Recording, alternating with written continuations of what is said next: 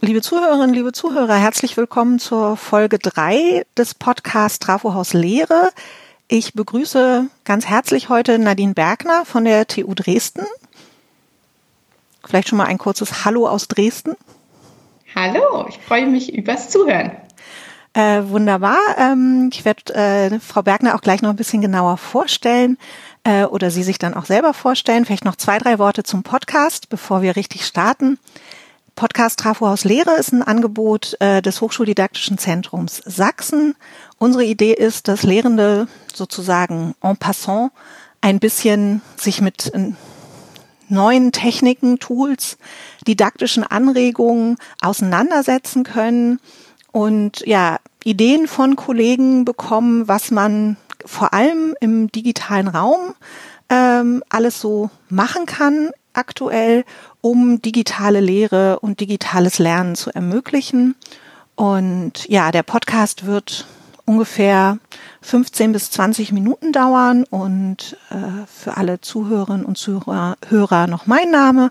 Mein Name ist Claudia Bade und ich leite die Geschäftsstelle des Hochschuldidaktischen Zentrums Sachsen. Ja, wie eben schon kurz gehört, äh, heute ist Gast äh, Frau Professorin äh, Bergner, Professorin für Didaktik der Informatik an der TU Dresden. Und ähm, neben vielen, vielen anderen Aufgaben ist sie auch Mitglied im wissenschaftlichen Beirat des Hochschuldidaktischen Zentrums. Und vor kurzem hatten wir eine Beiratssitzung und äh, Frau Bergner erwähnte, dass sie jetzt gerade in der Lehrvorbereitung fürs Sommersemester angefangen hat, mit Screencasts zu arbeiten. Und daraufhin habe ich sie kontaktiert und gesagt, dann lassen Sie uns doch gerne mal einen Podcast zusammen machen, wie man denn so Screencasts macht. Und darüber wollen wir heute reden. Aber zuerst würde ich äh, Frau Bergner bitten, sich ein bisschen vorzustellen, vielleicht auch wieder mit dem Schwerpunkt, was Ihnen an Lehre besonders wichtig ist. Ja, sehr gerne. Ähm, dazu muss man wissen, ich habe selber Lehramt studiert und unterrichte auch vor allen Dingen die Lehramtsstudierenden für das Fach Informatik jetzt an der TU Dresden. Und deswegen ist mir an Lehre eigentlich besonders wichtig, dass wir ganz aktiv, äh, kollaborativ zusammenarbeiten. Normalerweise natürlich in Präsenzlehre hauptsächlich, dass also die Studierenden untereinander und mit mir ins Gespräch kommen über eben didaktische Ideen, über Inhalte, wie man Informatikunterricht vielleicht auch ein bisschen bisschen revolutionieren kann. Was erstmal zu unserer jetzigen Situation der Online-Lehre gar nicht so gut zu passen scheint auf den ersten Blick. Da muss ich ja gleich einmal kurz nachhaken. Warum passt das auf den ersten Blick für Sie nicht? Weil das Erste, woran alle denken, wenn wir über Online-Lehre reden, ist das Streamen oder vielleicht auch Aufzeichnen von Vorlesungen. Das ist erstmal jedem klar, wie man das in den digitalen Raum versetzt. Die Zusammenarbeit, die wir normalerweise auch mit relativ kleinen Gruppen, also wir haben so 20 bis 25 Studierende, ähm, dann normal in unseren Seminaren vor Ort macht, also auch mit Papier und Stift natürlich, ähm, ist jetzt ein bisschen schwieriger geworden, rein im virtuellen Raum. Okay, ja, das, äh, das ist nachvollziehbar und verständlich. Jetzt haben Sie ja gesagt, äh, Sie setzen Screencasts in der Lehre ein. Erzählen Sie doch mal ein bisschen, wie Sie das machen und was Sie für Tipps für andere Lehrende haben. Ja, so mein Hauptanliegen als erstes, bevor äh, wir in dieser Zeit waren, in der wir heute sind, war tatsächlich, dass wir die Präsenzlehre mehr für die interaktiven Aufgaben nutzen und die Frontalteile, die ich praktisch jedes Jahr gleich erzähle vorne, dass ich die auslagern kann. Und das war schon im Vorfeld mein Ziel, also kleine Videos beziehungsweise jetzt Screencasts zu erstellen, die diesen ähm, ja mehr oder weniger theoretischen Input auslagern, dass die Studierenden sich den eben im Vorfeld der Veranstaltung anschauen können, so dass wir in der Veranstaltung mehr Zeit haben, darüber zu diskutieren, Arbeitsmaterialien für Schülerinnen und Schüler zu erstellen oder ähnliches. Und ähm, das war eigentlich mein Plan für dieses Sommersemester. Jetzt ist es ja wie bei allen anderen auch etwas anders gekommen als gedacht. Das heißt, statt der einzelnen kleinen wenigen äh, Videos und Screencasts sind jetzt plötzlich ganz viele entstanden, ähm, was dazu geführt hat, dass ich da auch so ein bisschen reingestolpert bin. Also ich habe das bis vor zwei Wochen auch noch nie gemacht ähm, und habe das jetzt äh, ja mir so ein bisschen selber beigebracht und einfach ausprobiert. Und ich denke, der allerwichtigste Appell an alle ist erstmal einfach den Mut zu haben, es mal zu machen, nicht bei jedem Versprecher anzuhalten, sondern einfach mal durchzuziehen. Ich selber habe dann mit ähm, Themen gestartet, die ich äh, sehr gut kannte, also wo ich mir sicher war, wo ich einfach schon ein bisschen wusste, was würde ich denn zu den ähm, Folien erzählen. Das heißt, ich habe meine bisherigen ähm, Vorlesungsfolien genommen, versucht die noch so ein bisschen anzupassen. Ähm, ein großer Tipp zum Beispiel ist schon, dass man vielleicht das Datum oder die konkrete Veranstaltung aus der Fußzeile rausnimmt, so dass man dann den Screencast nachher auch flexibler einsetzen kann.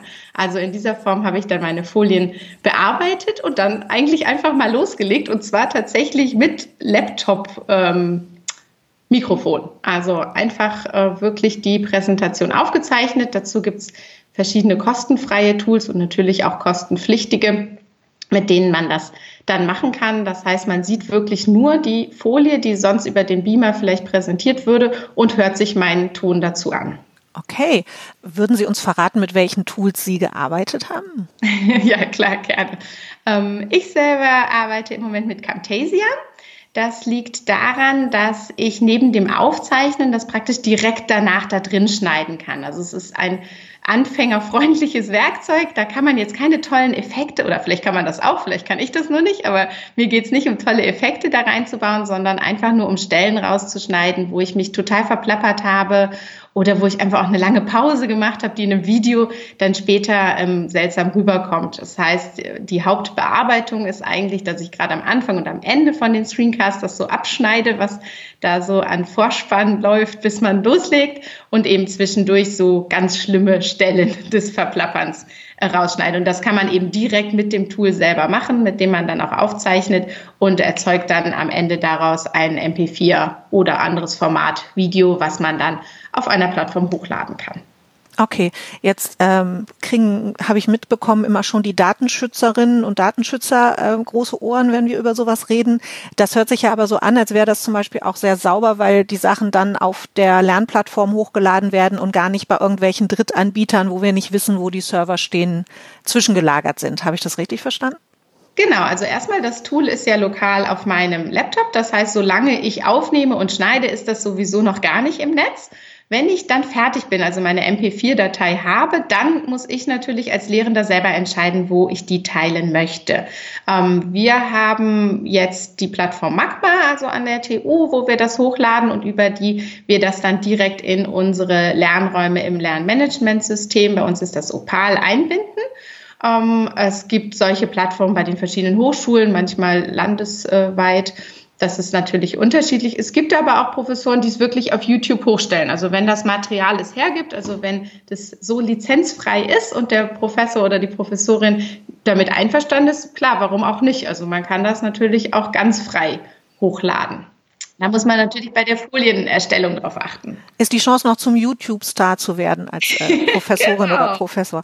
Okay, ähm, das hört sich erstmal alles relativ einfach an. Gab es dann aber bei den ersten Aufnahmen, die Sie so hatten, auch irgendwelche, ja, so, so falsche Freunde, wo man denkt, äh, das mache ich genau richtig und dann stellt man nach der Aufnahme fest, mh, hm, funktioniert doch nicht so gut? Oder so, ja, einfach so Sachen, wo man als Anfänger erstmal drüber stolpert und äh, was nicht so, ja, was man denkt, was gut funktioniert und am Ende funktioniert es dann doch nicht so gut? Ich glaube, der Anfängerfehler, den ich und wahrscheinlich auch ganz viele andere gemacht haben, ist tatsächlich die Zeit. Also ich habe mit einem Foliensatz gestartet und habe gedacht, das ist so drei bis fünf Minuten. Als ich mit meiner Aufnahme fertig war, war ich irgendwie bei 27 Minuten. Das heißt, man muss sich darauf gefasst machen, dass man zu den einzelnen Folien mehr erzählt, als man es sonst ursprünglich in der Präsenzform gemacht hat, weil man das irgendwie so direkt vor sich hat. Ähm, man sieht die einzelnen Unterpunkte oder Bilder, was auch immer man auf der Folie hat, und man redet tatsächlich ganz schön viel. Und das ist ja eigentlich nicht die Idee, dass wir so sehr lange Videos produzieren. Äh, mein Plan war tatsächlich so maximal 10, 15 Minuten Videos zu machen zu den einzelnen Themen. Und dann habe ich mir das das erste Mal angehört und habe auch gedacht, ja, die Stelle, das muss jetzt eigentlich nicht sein und das könntest du noch rausschneiden und so weiter. Und dann wurde natürlich die Schnittaufgabe ziemlich groß und hat irgendwie ziemlich viel Zeit gefressen. Und ähm, jetzt bin ich so ungefähr beim 12., 13. Äh, Screencast angekommen, den ich jetzt in den letzten zwei Wochen gemacht habe, so dass ich auch wirklich versuche, nicht jedes Detail zur Folie zu erzählen, was ich sonst im Nachgang eh wieder rausschneiden würde, weil es für die Studierenden sonst viel zu viel und viel zu lang wird. Also manchmal reichen wirklich zehn Folien und damit einfach mal anzufangen und dann hat man meistens schon ein Video von 10 bis 15 Minuten zusammen. Ähm, jetzt sind Sie ja seit zwei Wochen, glaube ich, in der Lehre. Ähm, Gibt es Rückmeldungen zu den Videos, die Sie hochgeladen haben? Von, haben Sie es mit Kollegen geteilt oder eben auch von Studierenden Rückmeldungen? Funktioniert das? Genau, also wir sind jetzt seit anderthalb Wochen wirklich mit den Studierenden ähm, gemeinsam in der Online-Lehre tätig. Und die allererste Rückmeldung war natürlich äh, Dankbarkeit, weil durch die Aufzeichnung, egal ob man es als Video oder Screencast macht, sind die Sachen natürlich zeitlich unabhängig. Also es gibt auch manche Professoren, die daran festhalten, ihre Vorlesungen donnerstags um 10 Uhr zu streamen, also wirklich dann nur live zu dieser Zeit im Netz zu zeigen und danach ist sie weg was natürlich alle, die in irgendeiner Form andere ähm, Aufgaben gerade noch haben, also egal ob Kinderbetreuung oder was auch immer, für, vor wirklich riesige Herausforderungen stellt. Und ich finde, das ist halt der riesige Vorteil dieses aufgezeichneten Materials. Die Studierenden können sich jetzt und ich werde die Videos, die gut gelungen sind, zumindest auch in Zukunft noch nutzen.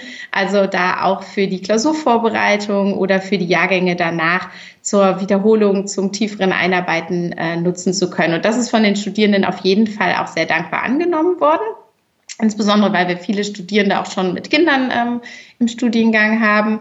Der zweite Punkt ist, ich mache ja nicht ausschließlich diese Screencasts. Also das muss man sagen. Gerade bei den sehr aktiven Lehrformaten haben wir jetzt diese Woche gestartet, dass wir uns dann tatsächlich auch zusätzlich in Videokonferenzen treffen, wo wir über das Material dann reden.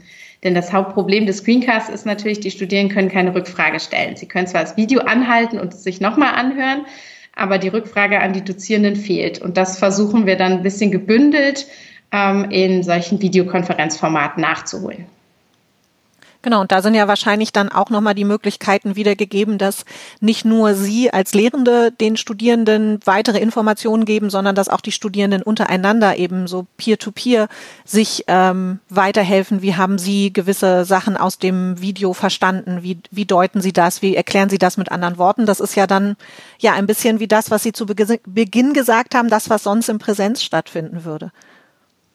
Genau, richtig. Auch da haben wir alle, glaube ich, gerade viel dazugelernt. Es gibt ähm, zum Beispiel Videokonferenztools, die ähm, sich aufteilen können, also in verschiedene Unterräume, so dass die Studierenden auch untereinander, was ein ganz wichtiger Part meiner Lehre ist, sich austauschen und diskutieren können und dann nach einer gewissen Zeit wieder zurück in den Hauptraum, wenn man so möchte.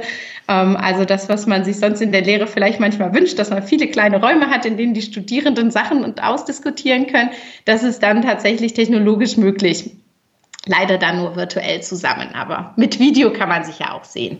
Ja, das ist ja auch ähm, eine gute Möglichkeit. Ich würde gerne noch zu einer technischen Sache noch mal ganz kurz äh, zurückkommen. Und zwar ähm, haben, haben Sie ein bisschen erzählt von, von den Aufnahmen und wie Sie das machen. Und mir hat mal ein Kollege von Ihnen aus der Mathematik, äh, der ganz viel mit Flipped Classroom arbeitet, berichtet, äh, Leute, wenn ihr mit sowas anfangt, äh, gute Videoqualität und gute Bildqualität ist ganz schön und da machen wir uns auch immer viele Gedanken drum.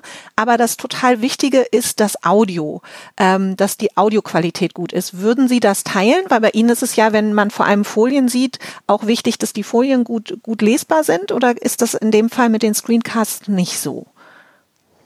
Also der Vorteil an dem Screencast, wenn er erstmal ganz ohne Videobild erstellt wird, ist ja, dass wirklich die Folie praktisch im Vollbild bei den Studierenden zu sehen ist, wenn sie sich den Screencast anschauen. Das heißt, die ist mindestens genauso gut sichtbar wie normalerweise über den Beamer auch. Und ähm, da habe ich jetzt bei der Erstellung, also bis auf diese Tipps mit kein Datum oder sowas, die Folien auch prinzipiell nicht verändert. Von den ersten Studierenden kam dann Rückmeldung, dass Animationen äh, nicht so wichtig wären. Also für die war das dann tatsächlich weniger wichtig als in der Präsenzlehre, dass sich eine Folie so mit und mit aufbaut. Ich lade alle Folien auch zusätzlich noch hoch, also dass die Studierenden sich in der Folie Anmerkungen machen können, wenn sie das gerne möchten. Also einfach nochmal als Foliensatz getrennt von dem Screencast hoch so dass äh, selbst wenn im Screencast dann mal etwas zu schnell ging oder so, sie sich das auf der Folie auf alle Fälle noch in Ruhe anschauen können. Ich denke auch, dass das Audio ähm, sehr wichtig ist. Wir haben mittlerweile aber das Glück, dass zumindest in den meisten modernen Geräten die Mikrofone schon wirklich ganz ordentlich sind. Also es ist jetzt nicht so, als hätte ich hier irgendeine Radioausstattung oder sowas zu Hause, ähm, sondern benutze eine Mikrofon-Kamera-Technologie, ähm, die man sonst auch für Videokonferenzen eben benutzt oder halt ein Headset oder im Notfall geht sogar auch das Mikrofon im Laptop. Wichtig ist, glaube ich, dabei, dass man einen ruhigen Raum hat, dass man selbst nicht zu viele Geräusche macht. Also so Mausklicken oder Tastatur tippen, das ist dann sehr nervig, wenn man das Mikrofon vom Laptop benutzt beispielsweise. Ähm, aber wenn man sich selber zwingt, sich recht ruhig zu halten und auch in die Richtung des Mikrofons zu sprechen, würde ich sagen, geht es mit normal haushaltsüblicher Hardware ganz gut. Das heißt, äh, eigentlich könnten jetzt nach dem Hören dieses Podcasts oder viele haben sich vielleicht auch schon auf anderen Wegen zum Thema Screencasts informiert, viele Lehrende ja einfach loslegen, aber vielleicht auch Studierende. Werden Sie Ihre Studierenden anregen, selber auch so Screencasts zu machen? Wir sind sogar schon dabei. Ähm, wir haben nämlich mit dem Lehramtsstudium natürlich Studierende, die jetzt gerade in der misslichen Lage sind, ihre Praktika in den Schulen nicht machen zu können und für die wir dann so gesehen Ersatzleistungen ähm, erfunden haben, kurzerhand. Und ähm, ja, die beteiligen sich auch damit. Die werden Screencasts und auch kleine Erklärvideos, das ist nochmal ein anderes technologisches Thema, aber so ähm, kleine drei bis fünf Minuten Videos erstellen, die zum Beispiel Schülerinnen und Schülern aufzeigen, was heißt es später mal Informatik zu studieren oder solche Sachen. Also die sind auch schon tatsächlich ganz aktiv mit dabei, äh, Screencasts und Erklärvideos zu produzieren. Wunderbar. Ich sehe, die digitale Lehre äh, in der Professur für Informatik an der TU Dresden scheint ziemlich äh, smooth zu laufen, wie man das so schön sagt. Und wir sind auch schon fast am Ende unseres Podcasts. Ich würde mich nur freuen, von Ihnen auch noch sowas zu hören, wie so eine Erkenntnis der Woche oder vielleicht der ersten beiden oder anderthalb Wochen der digitalen Lehre. Was waren denn so Ihre Wow-Erlebnisse ganz allgemein und was sind so Sachen für die digitale Mülltonne? Also ich glaube, so der erste Appell ist wirklich einfach Mut zu haben, es zu machen. Ich war dann tatsächlich ganz überrascht, wie wenig schlimm der erste Screencast war. Man hört sich natürlich selbst immer anders, aber da muss man dann einfach mal durch. Äh, manche meiner Kollegen haben gesagt, warum hat mir nie jemand gesagt, dass ich so sechsel? Also es sind sehr lustige Erkenntnisse mit solchen Screencast-Erlebnissen. Okay. Ähm, das finde ich richtig gut. Ein weiteres Wow-Erlebnis war, dass ich zuerst dachte, man lernt die neuen Studierenden, ich habe jetzt neue Lerngruppen, weniger gut kennen. Die sind aber so fit in diesen Videokonferenzen und vor allen Dingen in den Chatsystemen. Das ist wirklich lustig, weil schon bevor die erste Veranstaltung losging, hatten die Studierenden sich untereinander und auch mit mir auf humorvolle Art und Weise über einen Chat in diesem Videokonferenzsystem kennengelernt. Und man hatte tatsächlich das Gefühl, man lernt vielleicht auch einzelne Studierende besser kennen, als man es in normaler Präsenzlehre machen würde. Und ja, für die digitale Mülltonne würde ich erstmal sagen, nichts ist für die digitale Mülltonne. Also wenn man irgendwas aufzeichnet, so schlimm man es vielleicht im ersten Moment auch findet, es ist auf jeden Fall nicht für die Mülltonne, weil die Studierenden werden es danken, wenn sie die Möglichkeit haben, etwas zu einer bestimmten frei gewählten Zeit ähm, sich nochmal anzuhören, nochmal durchzugehen, spätestens auch zur Klausurvorbereitung.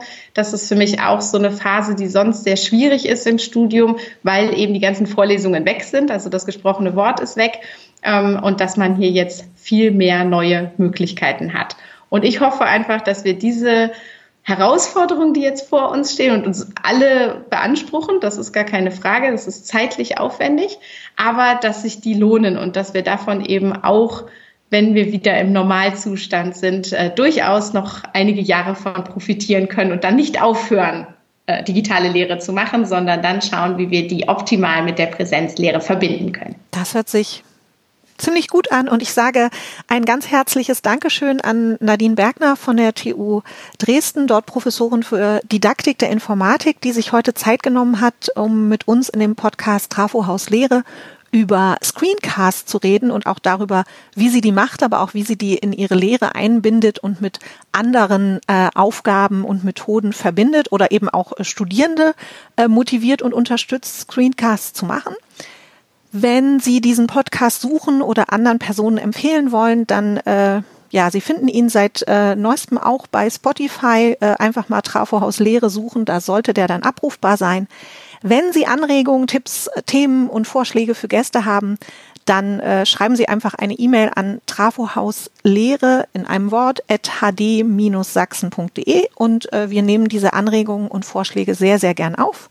Und dann sage ich nochmal herzlichen Dank an Nadine Bergner und äh, vielen Dank fürs Zuhören. Tschüss.